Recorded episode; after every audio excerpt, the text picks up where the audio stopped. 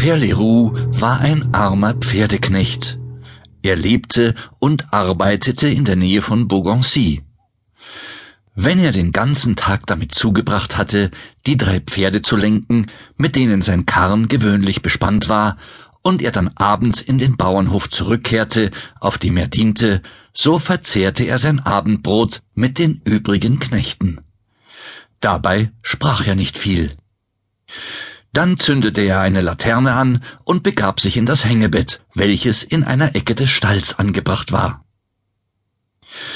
Seine Träume waren nicht besonders verrückt und erweckten somit kein großes Interesse. Gewöhnlich beschäftigte er sich im Traum nur mit seinen Pferden. Einmal erwachte er durch die Anstrengungen, die er im Traum machte, um das Stangenpferd wieder auszuhängen, das über die Kette getreten war. Ein anderes Mal hatte sich im Traum die Stute in den Leitriemen verwickelt. Eines Nachts träumte ihm, dass er in das Ende seiner Peitschenschnur einen dicken Knoten geknüpft hatte, sie aber trotzdem nicht recht knallen wollte.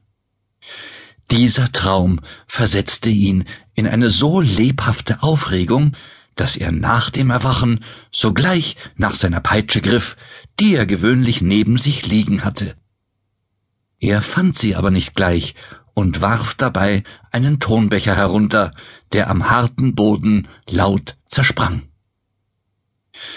Bei diesem ungewohnten Lärm geriet der ganze Stall in Aufregung. Die erschreckten Pferde stiegen hoch, drängten sich gegeneinander, keilten und wehrten. Beinahe hätten sie ihr Halfter zerrissen. Père Leroux konnte mit besänftigenden Worten die Tiere bald beruhigen. Das war für Pierre Leroux bis dahin das merkwürdigste Ereignis im Leben. Jedes Mal, wenn ein Gläschen Brandwein seine Zunge gelöst hatte und ein geduldiger Zuhörer anwesend war, erzählte er den Traum mit der Peitsche und den Folgen. Zur gleichen Zeit beschäftigten Träume ganz anderer Art den Herrn des Saleux, ein Staatsanwalt beim Kriminalgericht von Orléans. Mit etwas Glanz hatte er bisher einige Aufträge des Ministeriums ausgeführt und glaubte, dass er auch zu jedem höheren Amt befähigt sei. In seinen nächtlichen Träumen sah er sich meist schon als Generalstaatsanwalt. Besonders feierte aber sein Geist Triumphe der Rednerkunst bei Nacht, wenn er sich den ganzen Tag mutig im Gerichtssaal abgekämpft hatte. Er dachte sich zurück bis zur Rednerkunst eines Demosthenes, den er zu erreichen und zu übertreffen gedachte. Mächtig durch die Kraft der Rede zu werden, das war seine Hoffnung, um deren Willen er auf die meisten Vergnügungen seiner Jugend gern verzichtete.